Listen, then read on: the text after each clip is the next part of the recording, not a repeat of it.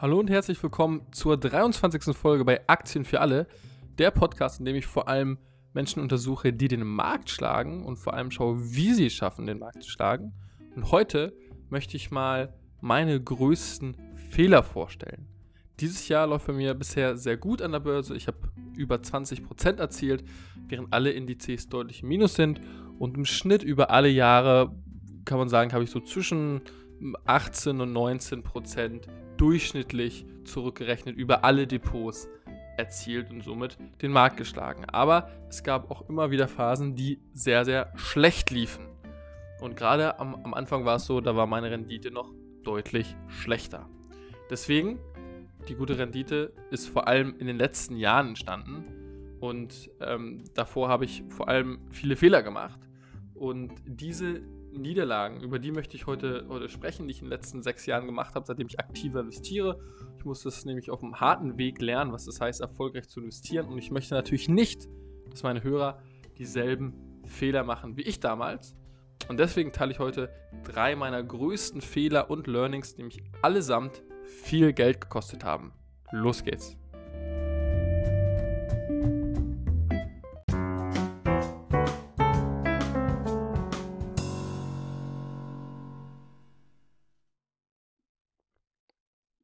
Ein Fehler war, dass ich zu viel Risiko gegangen bin. Und was heißt das jetzt ganz genau?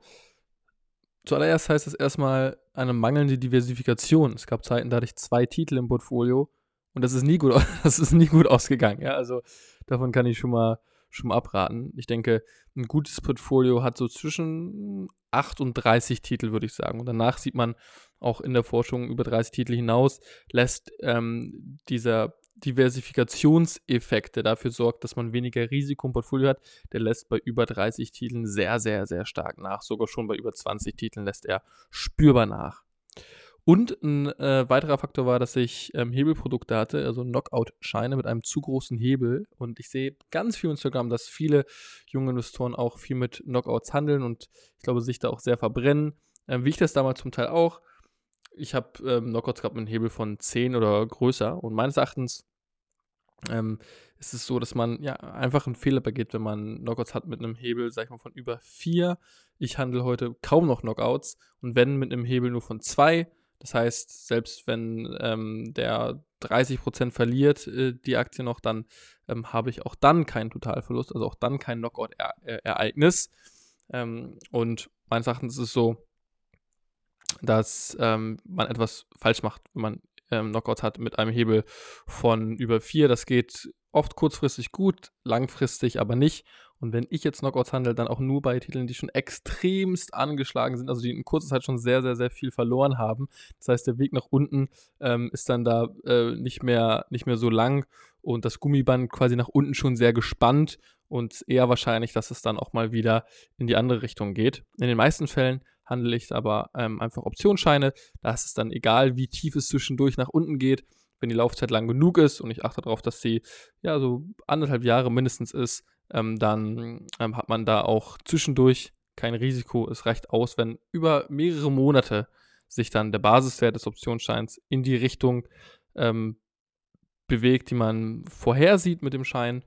Und ähm, Deswegen muss man sich da auch keine Gedanken machen, dass es zwischendurch zu einem Knockout-Ereignis kommt und kann dann durch einen Optionsschein trotzdem partizipieren mit einem Hebel von 3 bis 4 circa und hat somit meines Erachtens weniger Risiko als bei einem Knockout. Und als generelles Learning würde ich sagen, im Zweifelsfall immer lieber für die Variante entscheiden, die etwas weniger Risiko hat. Das heißt nicht, dass man nicht in Aktien investieren soll und nur passiv investieren sollen. Das heißt es nicht. Aber wenn man dann die Auswahl hat zwischen einem sehr risikoreichen Titel und einem etwas weniger, weniger risikoreichen Titel, ist in den meisten Fällen eine bessere Entscheidung, den Titel zu nehmen mit etwas weniger Risiko.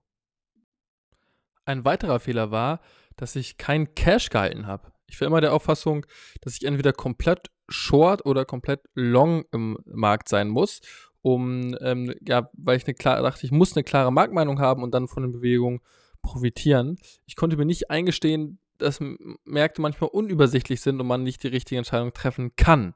Denn ähm, zum Beispiel in der aktuellen Marktphase ist es auch so, es ist sehr günstig und zweifelsfall würde ich eher zum Kauf raten, Ähm, also viel, viele Titel sind zumindest sehr günstig, gerade im Tech-Bereich. Aber es ist einfach immer noch unübersichtlich und keiner weiß jemals, ob es noch weiter fällt. Deswegen habe ich heute immer noch weiter Cash, um weiter nachkaufen zu können. Es gibt Titel, die kaufe ich sechs, sieben, acht Mal nach, wenn ich immer noch von ihnen überzeugt bin. Und dieses Nachkaufen, das ermöglicht mir am Ende die Überrendite, weil ich so Kurse mitnehme, die sehr, sehr günstig sind. Deswegen habe ich heute immer genügend Cash, um nachzukaufen und auch um neue Chancen zu nutzen. Deswegen, zumindest meiner Meinung nach, ist es so, wenn du 100% investiert bist, dann machst du etwas falsch. Meines Erachtens sollte man nie 100% investiert sein. Ich war nicht mal 100% investiert, als der krasse Covid-Crash kam. Da war ich irgendwie 98 oder 99% investiert. Also gerade zum Beispiel in Marktphasen wie auch aktuell, denke ich, ist es schon rational, 90% investiert zu sein. Aber wie gesagt, immer noch etwas Geld übrig zu haben, falls sich die Kurse nochmal etwas verbilligen sollten. Ein weiteres Learning von mir ist, dass man sich eher darauf fokussieren sollte, die Fehler der anderen zu vermeiden, anstatt mit besonderen Investments den Markt zu schlagen. Wenn man sich nämlich überlegt, okay, man möchte den Markt schlagen, dann muss man sich mal überlegen, was macht denn der Markt? Wer ist denn der Markt? Und was macht denn der durchschnittliche Investor und wie kann man sich von ihm differenzieren? Und wenn du dir jetzt mal 10 Sekunden Zeit nimmst und dir mal überlegst, was die offensichtlichen Fehler anderer Investoren sind und vielleicht auch die von dir, dann wirst du vielleicht einige der Punkte, die ich jetzt nenne, wiederfinden. Ein Punkt ist zum Beispiel Fear of Missing Out. Man sieht, dass etwas gut funktioniert, dass etwas steigt und man will noch ähm, äh, auf dem Zug mitfahren. Meines Erachtens ist es immer besser zu warten, wenn etwas mal äh, 15 oder 20 Prozent an Wert verliert und dann die Korrektur zu nutzen. Also FOMO, ein klassischer Fehler. Ein weiterer Fehler ist, dass äh, ähm, viele Glitterstocks mögen. Ähm, also ähm, zum Beispiel irgendwelche fancy, ähm, fancy Wasserstoff- oder ähm, Elektroautostocks, die oft sehr, sehr hoch fundamental bewertet sind. Oder auch Zockeraktien. Also man sieht, dass äh, Steinhoff nach wie vor unter den 100 beliebtesten Aktien in Deutschland ist, obwohl es ein insolventes Unternehmen sind, weil Menschen einfach Freude daran haben, wenn etwas viel hoch und runter geht.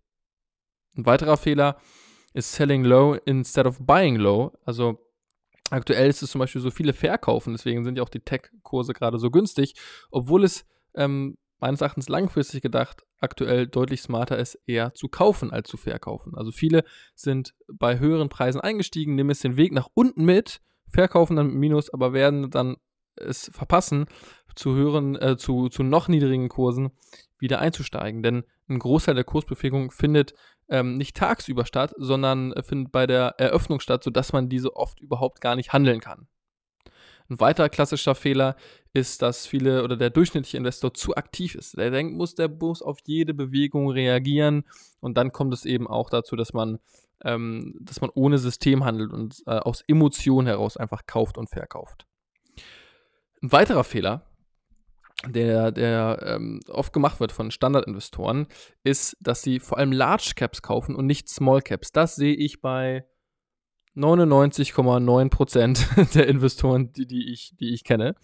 Und Large Caps machen im Schnitt, wenn man sich große Large Caps Indizes anguckt, ungefähr so 8, hm, 9, zwischen 7 und 9% im Jahr.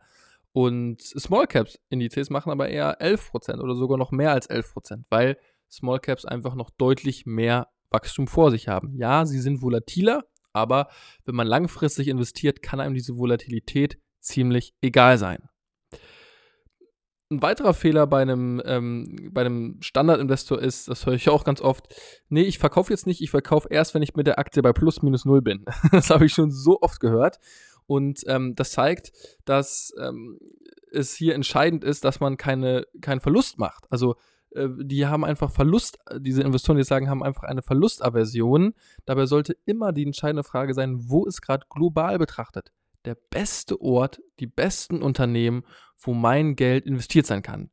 Dabei ist es vollkommen egal, ob ich gerade mit einer anderen Aktie bei plus minus null, bei plus 40 oder bei minus 40 Prozent bin. Die Frage sollte immer sein, ist es einer der besten Orte weltweit, wo ich aktuell investiert sein kann? Und das ist eben für viele ähm, nicht die entscheidende Frage, sondern sie haben einfach, sie wollen einfach Verluste nicht realisieren. Und Ein weiterer klassischer Fehler ist, dass viele, die aller, allermeisten, auch 90% der Investoren, die ich, oder über 90% der Investoren, die ich kenne, machen keine richtige Fundamentalanalyse, wissen oft nicht, welche Kennzahlen sie dabei betrachten sollen. Und ähm, das sind dann auch genau die, die auch so Panic Selling machen, weil die haben kein, ähm, die sind nicht extrem ähm, committed zu ihrem Investment, weil sie einfach nicht gut informiert sind. Deswegen ist es für sie auch viel einfacher, die Aktie zu verkaufen. Wenn ich ähm, sehr gut informiert bin über, eine, ähm, über ein Unternehmen und weiß, dass es ein Top-Unternehmen ist, gerade zu einem zu einem Preis, der viel zu günstig ist, meines Erachtens, by the way, ist das gerade der Fall bei Delivery Hero oder auch bei, bei Upstart oder auch ähm, Home to Go, finde ich auch relativ günstig aktuell. Ähm, selbst wenn es noch deutlich weiter fallen sollte, dann würde ich nachkaufen, weil ich ähm, mich in die Informat weil ich mich in die Unternehmen eingelesen habe und eine gründliche Fundamentalanalyse gemacht habe und weiß, wenn es jetzt noch günstiger ist, umso besser. Dann kriege ich das gleiche Unternehmen, das gleiche hochqualitative Unternehmen einfach für einen besseren Preis. Deswegen dieses Panic Selling ist viel unwahrscheinlicher, wenn du eine richtig gute Analyse gemacht hast. Und wenn du diese Punkte beachtest, die ich gerade angesprochen habe, also einfach darauf achtest, dass du die klassischen Fehler nicht, ich wollte gerade sagen, dass du die klassischen Fehler nicht machst, also dich einfach darauf fokussierst, ich versuche einfach die klassischen Fehler nicht zu machen, anstatt ich versuche irgendwie das eine oder die zwei Super-Investments zu machen, dann wirst du deutlich erfolgreicher sein als der normale Investor und dann wirst du auch sehr wahrscheinlich den Markt schlagen. Ich glaube, dieses ähm, Mental Model hilft dir beim Investment deutlich weiter, als auf der Suche zu sein nach irgendwie den zwei, drei super Tenberger Investments. Deswegen einfach versuchen, die offensichtlichen Fehler nicht zu machen ähm, und dann wird man meines Erachtens langfristig sehr erfolgreich sein. Kommen wir langsam zum Fazit.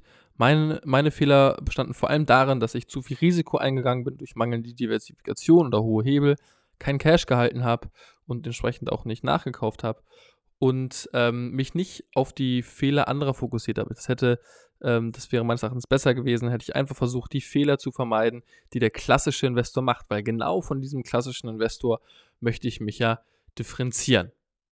Das war auch schon die 23. Folge bei Aktien für alle. Und wenn du jetzt noch mehr wissen möchtest über Investments in Krypto und Aktien und wie ich das genau mache, dann empfehle ich dir sehr meinen WhatsApp-Newsletter. Du kannst dabei sein beim kostenlosen, wöchentlichen und kurzen WhatsApp-Newsletter, wenn du einfach schreibst, bin dabei an 0176 307 04794 und dann bist du dabei beim kostenlosen wöchentlichen WhatsApp-Newsletter, wo ich schreibe ähm, über Investments und was mich gerade am Markt so bewegt. Danke dir fürs Zuhören und bis zum nächsten Sonntag bei Aktien für alle. Ciao.